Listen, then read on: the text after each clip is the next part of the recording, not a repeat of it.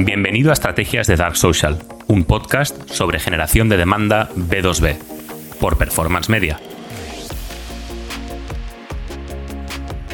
Probablemente el pilar más importante para generar demanda es conocer a tu audiencia, conocer a tu público, ¿no? O sea, bueno, mm, no nos olvidemos que tenemos, por un lado, hay una gran diferencia entre lo que es público objetivo y em, audiencia, ¿ok? O sea, audiencia dentro de tu público objetivo es tener varias audiencias. Entonces, cuando se trata de crear demanda, te estás dirigiendo a una audiencia que está en proceso de identificar esa necesidad. Entonces la pregunta es, ¿cómo consigo llegar justo en ese momento en el que mi audiencia está identificando la necesidad? Pues para eso tienes que tener una comprensión de quién es tu cliente y de cómo se comporta tu cliente muy importante. Con la mayoría de empresas con las que trabajo, este año he hecho unas 25 auditorías a 25 empresas distintas, cuando pido información sobre lo que se conoce como el buyer persona, em, al final em, eh, vemos que en la mayoría de casos esa información se reduce a, una sola página, ¿no? incluso, incluso menos, donde se describe de forma muy objetiva, muy cualitativa, quién es nuestro comprador. ¿no? Em, eso no, no, vale para hacer generación de demanda. Necesitamos conocer profundamente cómo se comporta nuestro comprador. Y eso significa entrevistarse con los clientes. Al final, el, problema, una de las herencias que hemos recibido del marketing B2C es em, intentar que eh, todo lo podamos descubrir y lo podamos validar haciendo A-B testing, test A-B.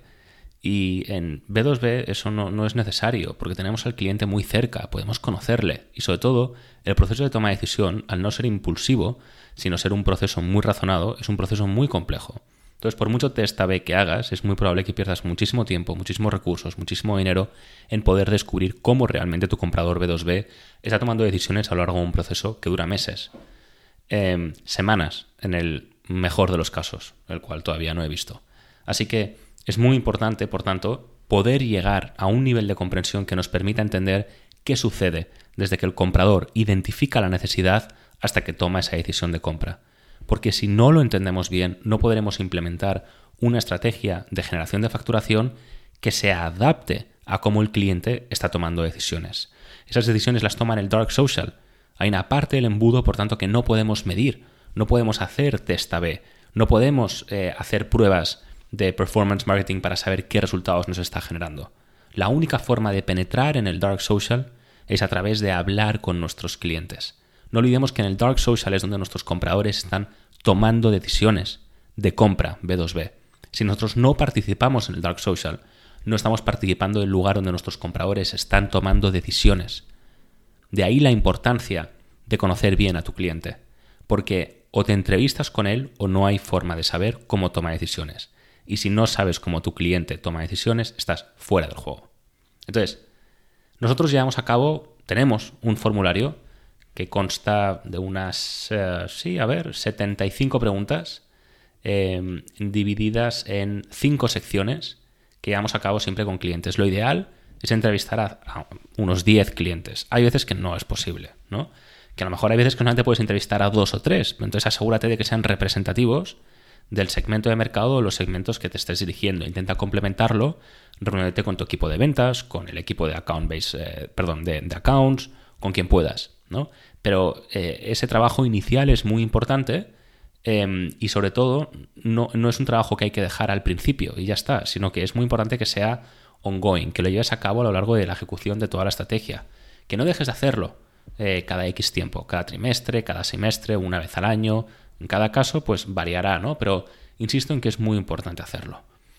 Eh, y cada vez que se haga, pues hacerlo a varios clientes, ¿no? A todos los que se pueda. Yo entiendo que no siempre se puede hacer a esos 10 clientes cada vez, ¿de acuerdo? Es, realista, pero hay que intentarlo. Vale. Entonces, antes de llegar a esas cinco secciones de preguntas que hacemos, o incluso antes de llegar a esas preguntas, tenemos que hacer una labor de segmentación de cuentas y segmentación de mercado. Porque tenemos que poder entender qué tipo de clientes a mí me interesa entrevistar, ¿no? Entonces, Em, para eso lo que recomiendo siempre es descárgate todos los clientes que tenga tu empresa, intenta hacer un ejercicio de segmentación de cuentas para valorar eh, cómo los puedes segmentar tú, cómo los puedes agrupar tú en distintos segmentos, de forma que sepas identificar los segmentos de cuentas que tienes actualmente. Entonces, de ahí intenta, pues por cada segmento de cuentas que tengas, sacar X entrevistas, ¿no? Eh, no hace falta que sean 10 por segmento, pueden ser 2 o 3 por segmento, por ejemplo. ¿Vale? Entonces, em, una vez has hecho ese ejercicio, te puedes reunir con ellos y llevar a cabo el siguiente formulario. Lo que haremos cuando hayas em, preguntado todas las preguntas que voy a compartir contigo ahora es definir el perfil de cliente ideal. Y en torno a ese perfil de cliente ideal desarrollaremos la estrategia. Incluso, para rizar más el rizo si quieres, puedes utilizar ese perfil de cliente ideal para sacar un listado de empresas con las que te gustaría trabajar, porque son las empresas donde tú puedes aportar más valor, y, em, hacer account-based marketing. Hay un episodio en el que hablo específicamente de account-based marketing. Entonces, empezamos con el cuestionario de preguntas. Em, en primer lugar, hay una, sección cero, que es una sección sobre demografía. ¿no? Escribiremos, lógicamente, la empresa y el nombre de la persona que estamos entrevistando. Aquí estamos hablando de datos cualitativos, ¿eh? no nos interesa la parte cuantitativa, precisamente porque estamos en Dark Social. Eh, yo siempre pongo pues, datos relativos a pues, página web, etc. Pero sobre todo, me interesa conocer el cargo que ostenta esta persona dentro de la empresa me interesa la edad que tenga, eh, la industria en la que está, el número de empleados que tiene su empresa, facturación de la empresa, localización. Y esos son los criterios estándares que siempre utilizaré. Luego hay criterios personalizados que se pueden aplicar para cada empresa. Aquí lo único que estoy haciendo es intentar entender de forma muy, muy cerrada el, el perfil objetivo de esta empresa. Entonces ya empezamos con la primera sección. La primera sección es objetivos y problemas que puede tener este cliente. Ahí le voy a preguntar, por tanto, em, dos tipos de preguntas. Una es cuáles eh, los objetivos de negocio que ha tenido para poder contratar nuestra solución. Y en la segunda sección va a ser pues qué retos Entonces, dentro de los objetivos y problemas, como digo, hay una sección que sería objetivos de negocio, que sería donde le hago preguntas como, oye, eh, ¿Qué es lo que pasó en tu empresa para que empezaras a hacer una investigación para encontrar un servicio como el nuestro? ¿Hubo algo en particular que disparara esa necesidad para empezar la búsqueda? ¿Cuáles eran tus objetivos de negocio en particular que estabas buscando solucionar implementando una solución como la nuestra? Y luego en cuanto a los retos, le puedo preguntar directamente, oye, ¿qué retos, preocupaciones o problemas tenías antes de implementar nuestra solución? ¿No? Em, entonces, con esto, con las respuestas que me da, pues yo construiré los objetivos y problemas que tenía este cliente en particular cuando buscó una solución como la nuestra. También me interesará, dentro de objetivos y problemas, una última, un último apunte que a veces pregunto y a veces no, que tiene que ver con las frustraciones personales. Le puedo preguntar, pues, oye, ¿cómo le estaba afectando este problema a nivel personal? ¿Qué tipo de frustraciones cargaba? Y, y cómo ese tipo de frustraciones impactaba a sus colegas. Aquí no es que me interese la armonía en el entorno laboral, sino lo que estoy intentando ver es hasta qué punto este problema genera pain, ¿no? Genera un problema profesional para, esta, para esta persona y para esta empresa, porque así puedo valorar el grado de necesidad de una solución como la que podamos estar ofreciendo. No es que intentamos ser el coach de nadie, sino que estamos intentando medir hasta qué punto la necesidad que es a la que nos estamos dirigiendo pues es, mayor o, o, es menor. La segunda sección Em, de preguntas que vamos a hacer después de objetivos y problemas va a tener que ver con el valor. Aquí buscamos dentro del valor responder los resultados de negocio que estamos generando, los resultados personales, la experiencia que ha habido de servicio em, y pues mm, los eh, aspectos más específicos sobre el servicio. Entonces, vamos. Primera pregunta, oye, ¿cuáles son los resultados de negocio que has experimentado implementando nuestra solución? ¿Qué impacto ha tenido en tu solución?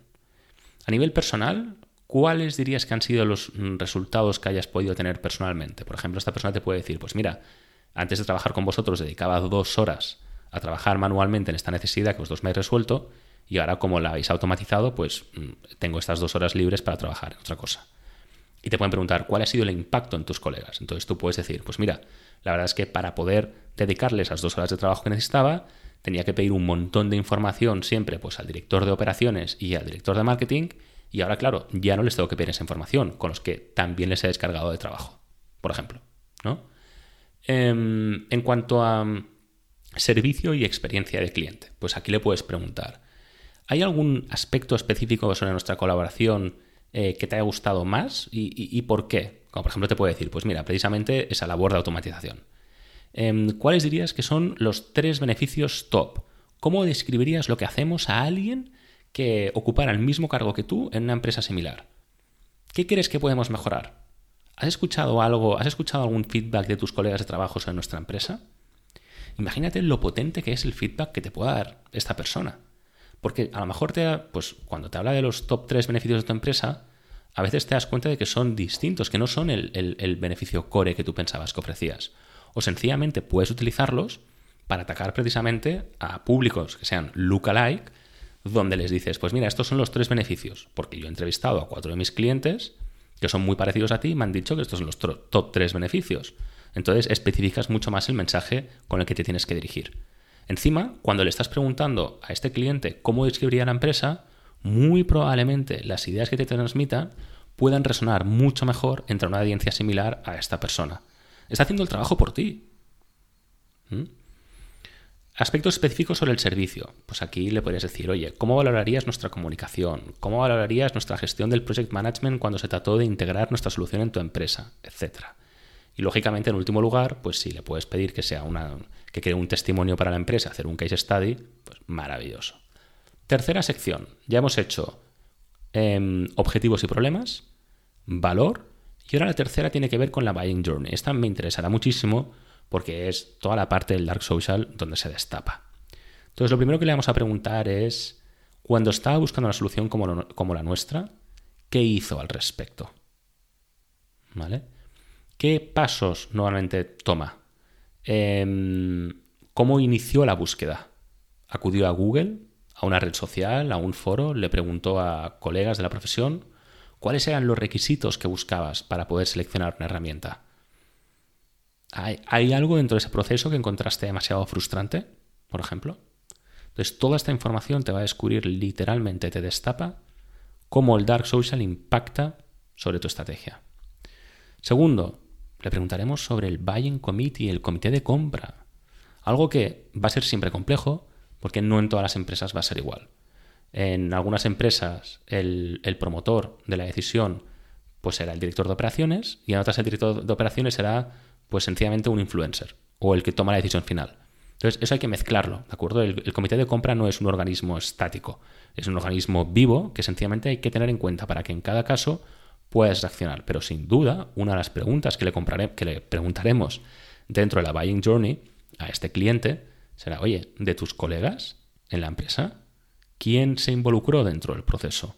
¿Y cómo lo hizo? ¿En qué etapa? ¿No? Eh, ¿quién llevó a cabo la investigación? ¿Quién, ¿Quién fue el que promovió el contratarnos dentro de tu empresa? ¿Quién participó en las reuniones que tuviste con eh, mi empresa? ¿Quién participó en las reuniones internas que tuvisteis para decidir? ¿Quién pidió más información? Y al final de todo, ¿quién tomó la decisión final? ¿El CEO de la empresa, el director general? ¿O fue el responsable de marketing, por ejemplo? ¿Mm? Le preguntaremos también, pues lógicamente, oye, ¿qué encuentras que es más importante cuando tienes que buscar una empresa como la nuestra? ¿Qué tipo de atributos consideras importante? ¿Qué tipo de información estuviste buscando? ¿Mm? En nuestra página web, en redes sociales, en páginas de reseñas, ¿qué buscabas? ¿Validación por parte de otros compañeros de profesión?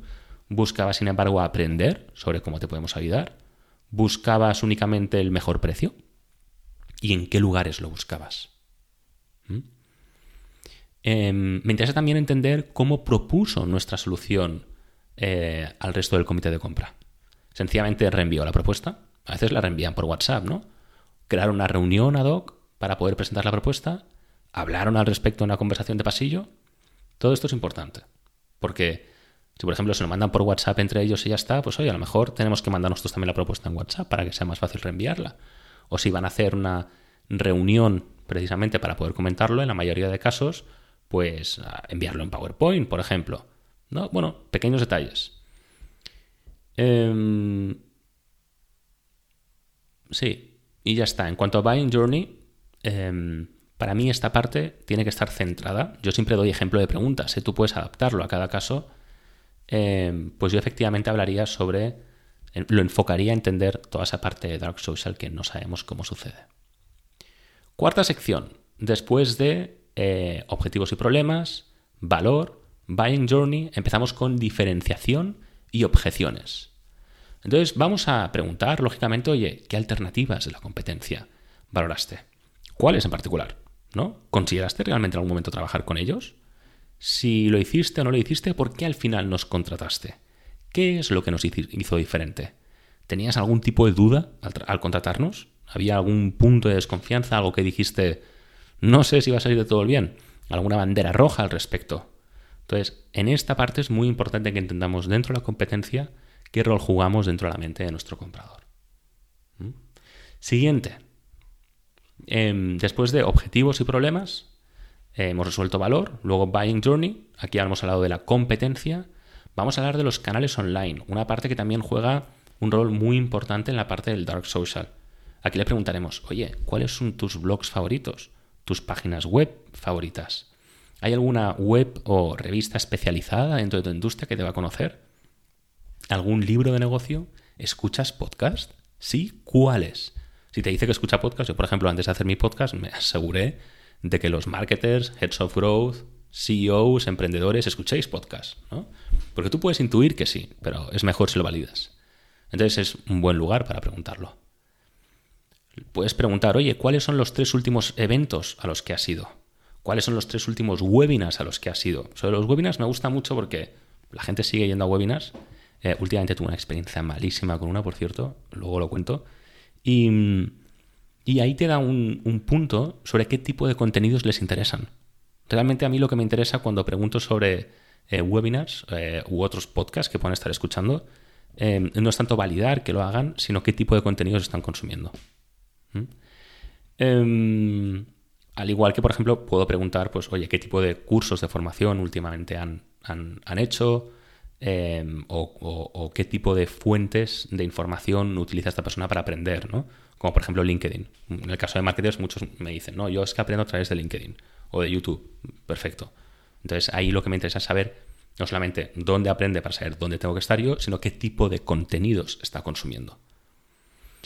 Y lógicamente aquí también aprovecho para decir, mira, si yo ya creo que voy a crear un podcast que va a hablar sobre generación de demanda, en mi caso, preguntas, puedes preguntar, oye, ¿estarías interesado en aprender más sobre generación de demanda a través de un podcast, por ejemplo, o de, publicaciones en LinkedIn? ¿Y cuánto tiempo crees que podrías dedicar a escuchar este tipo de contenidos, a consumir este tipo de contenidos? ¿Preferirías algún otro tipo de formato? ¿Mm? Entonces, em, esta parte es importante. Lógicamente, también voy a aprovechar para preguntar, oye, ¿estás en LinkedIn? No, no estás en LinkedIn, ¿dónde estás? ¿Estás en Reddit? ¿Estás en Twitter? ¿Estás en donde sea?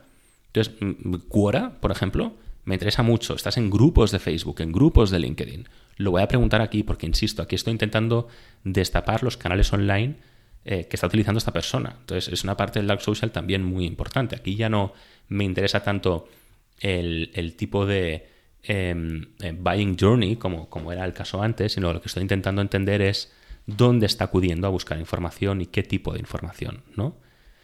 Mm, si quieres que pueden estar en alguna asociación o lo que sea, también este es el lugar para ponerlo. Entonces, te haces un Excel con todo esto, incluyes todos los clientes que puedas entrevistar en base a todos los segmentos y de aquí puedes sacar el perfil de cliente ideal.